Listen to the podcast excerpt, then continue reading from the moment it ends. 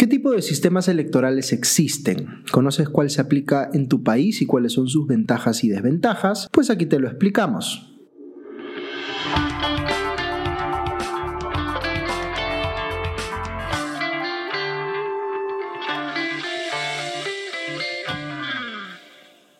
Bienvenidos Hablemos de Política, un podcast de Comité de Lectura y la Fundación Conrad Adenauer en el Perú. El episodio anterior de este podcast nos sirvió para explicar la importancia que tienen las elecciones en las democracias y que las hay de distintos tipos, presidenciales, parlamentarias, regionales o municipales. Explicamos también el concepto de distritos electorales, que es la forma como subdividimos al país para una determinada elección. La elección presidencial, por ejemplo, la realizamos como si todo el territorio nacional fuese un único distrito electoral, mientras que en la elección para el Congreso subdividimos al país en 27 distritos electorales, de los cuales salen los 130 congresistas elegidos. Ahora, ¿se han dado cuenta de que las reglas para elegir al presidente y a los congresistas no son iguales? ¿Cómo sabemos quién ha ganado en cada elección? En la elección presidencial es más sencillo. Sabemos que normalmente hay una primera vuelta donde nadie saca más del 50% de los votos válidos y luego suele haber una segunda vuelta donde la cosa se define entre los dos candidatos que sacaron más votos en la primera vuelta.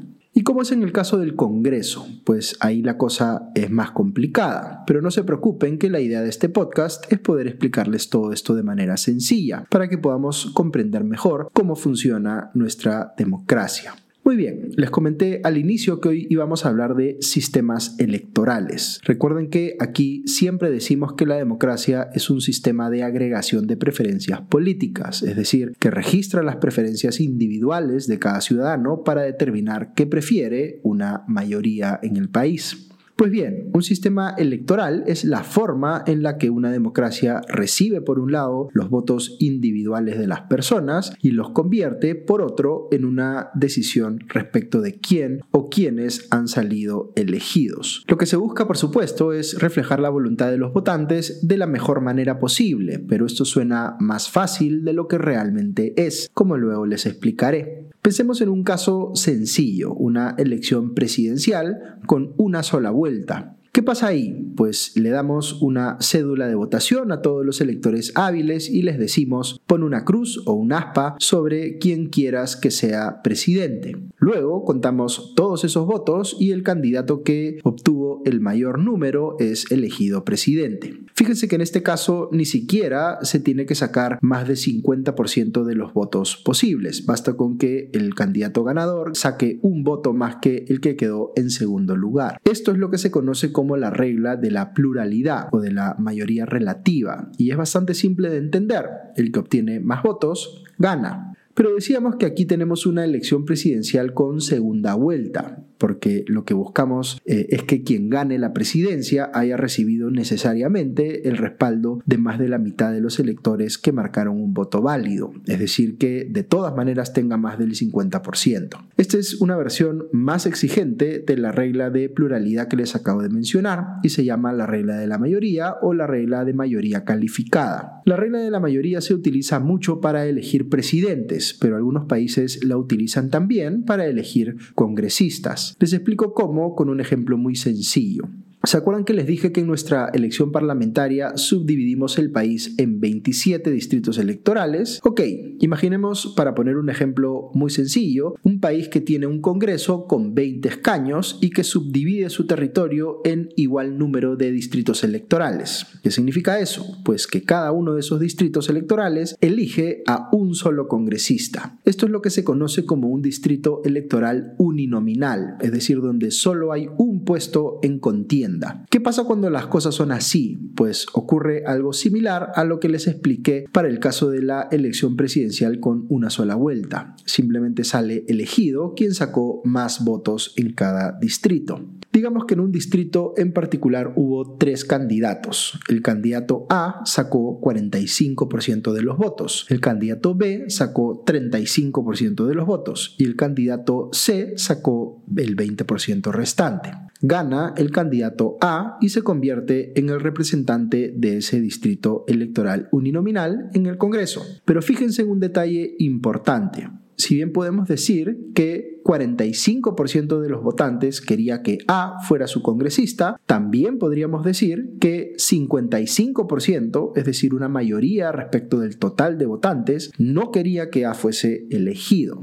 ¿Cómo tomamos esto? ¿Nos parece bien o nos parece mal? La verdad es que no existe un sistema electoral perfecto. Todas las alternativas disponibles tienen ventajas y desventajas. Lo que les acabo de explicar es cómo funciona un sistema electoral mayoritario, con distritos uninominales. Así es como se elige a los congresistas, por ejemplo, en Estados Unidos o en el Reino Unido. Pero tengo ahora que explicarles un segundo tipo de sistema electoral, que es el que llamamos sistema proporcional. Y para entenderlo, vamos a ver cómo se elige a los congresistas en el Perú. Pensemos en el Cusco. Cusco no es un distrito electoral uninominal, sino uno que elige cinco congresistas. ¿Qué necesita alguien para salir elegido congresista en Cusco? Pues aquí es donde la cosa empieza a complejizarse. Digamos que hay 20 partidos que se disputan esos cinco escaños en Cusco y cada uno de esos partidos presenta una lista con cinco candidatos. Es decir, tenemos 100 personas compitiendo por 5 lugares en el Congreso correspondientes a ese distrito electoral. Lo que termina pasando es que el voto cusqueño se dispersa entre esos 100 candidatos. Digamos que el que más votos obtiene apenas supera los 25.000, que si se ponen a pensar es un número bastante bajo si uno considera que Cusco tiene más de un millón de votantes en total. Aquí uno puede verse tentado a decir, tomemos simplemente a los que quedaron en los cinco primeros lugares en el conteo general de votos, sin considerar de qué partido son, y ahí tenemos pues a nuestros cinco congresistas por Cusco pero no es tan fácil. Recordemos que es el partido político el que define en este caso quiénes van a ser sus cinco candidatos en Cusco y en qué orden van a estar en su lista parlamentaria. Se dice que las listas son abiertas porque los electores tenemos lo que se conoce como voto preferencial, es decir, podemos marcar los números de hasta dos candidatos específicos. En un futuro episodio vamos a explicar más en detalle cómo funciona el voto preferencial, pero si este no existiera y las listas fueran más bien cerradas, lo que harían los electores es votar por el partido como un todo, y por tanto lo que se terminaría contando es cuántos votos obtuvo cada partido en la elección parlamentaria en dicho distrito. Digamos que el que obtuvo más votos en total fue el partido A,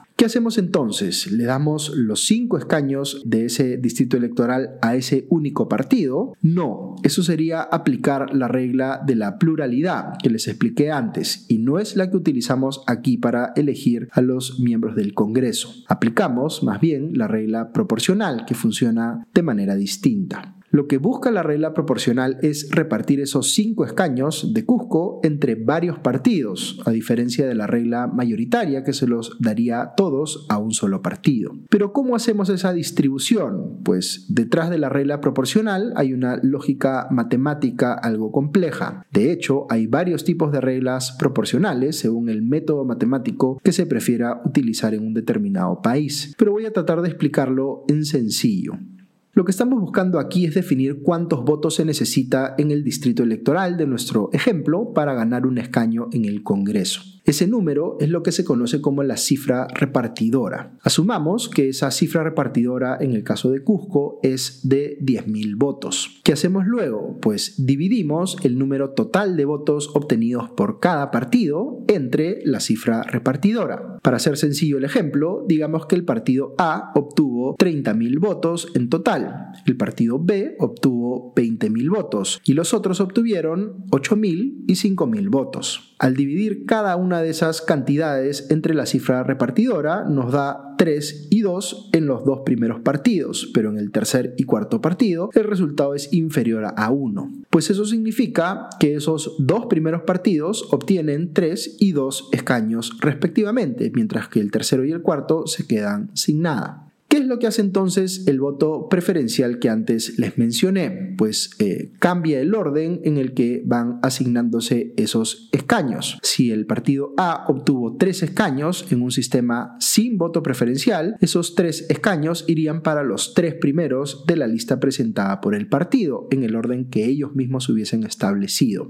Pero digamos que el candidato que estaba cuarto en la lista es muy popular y obtuvo individualmente más votos que los que estaban antes que él en la lista. ¿Qué ocurre entonces si es que efectivamente tenemos un caso de voto preferencial? Pues se altera el orden como resultado de ese voto preferencial y el candidato que estaba cuarto ahora es el primero en recibir un escaño, aunque el número total de escaños que le corresponde a ese partido no haya cambiado. Hay otra regla que es bien importante para entender cómo se elige a los congresistas en el Perú y es la que se conoce como la valla o la barrera electoral. Esta última establece ciertos requisitos mínimos que debe cumplir todo partido para poder tener representación en el Congreso. En ese sentido, un partido necesita obtener como mínimo 5% del voto a nivel nacional en la elección parlamentaria u obtener al menos 7 escaños en más de un distrito electoral para tener congresistas. Si no cumple al menos uno de esos dos requisitos, no importa si ganó escaños en tal o cual distrito, simplemente los pierde y estos van a otro partido que sí haya podido superar la valla electoral. Muy bien, ahí tienen explicados a grandes rasgos los dos tipos principales de sistemas electorales que se aplican en el mundo, el mayoritario y el proporcional. Si se ponen a pensar, no es que un país tenga que optar solo por uno. En el Perú, como les decía, la elección presidencial aplica el sistema mayoritario y la elección parlamentaria aplica un sistema proporcional, aunque no en todos los casos porque hay al menos un distrito electoral, Madre de Dios, que tiene un solo escaño, así que funciona en él, en la práctica, la lógica, digamos, de un sistema mayoritario con distrito uninominal. Ahora bien, recuerden que les dije al inicio que no hay sistema electoral perfecto y que cada uno tiene ventajas y desventajas. Por ejemplo, el sistema mayoritario tiene la ventaja de que es mucho más sencillo de entender por parte de los ciudadanos porque se elige a una sola persona en cada distrito y más sencillo de aplicar también por parte de las autoridades electorales. En segundo lugar, favorece que haya un número menor de partidos en el sistema político porque al haber un solo puesto en disputa en cada distrito electoral hace que solo tengan chances reales de obtenerlo los partidos más fuertes o con mayor respaldo,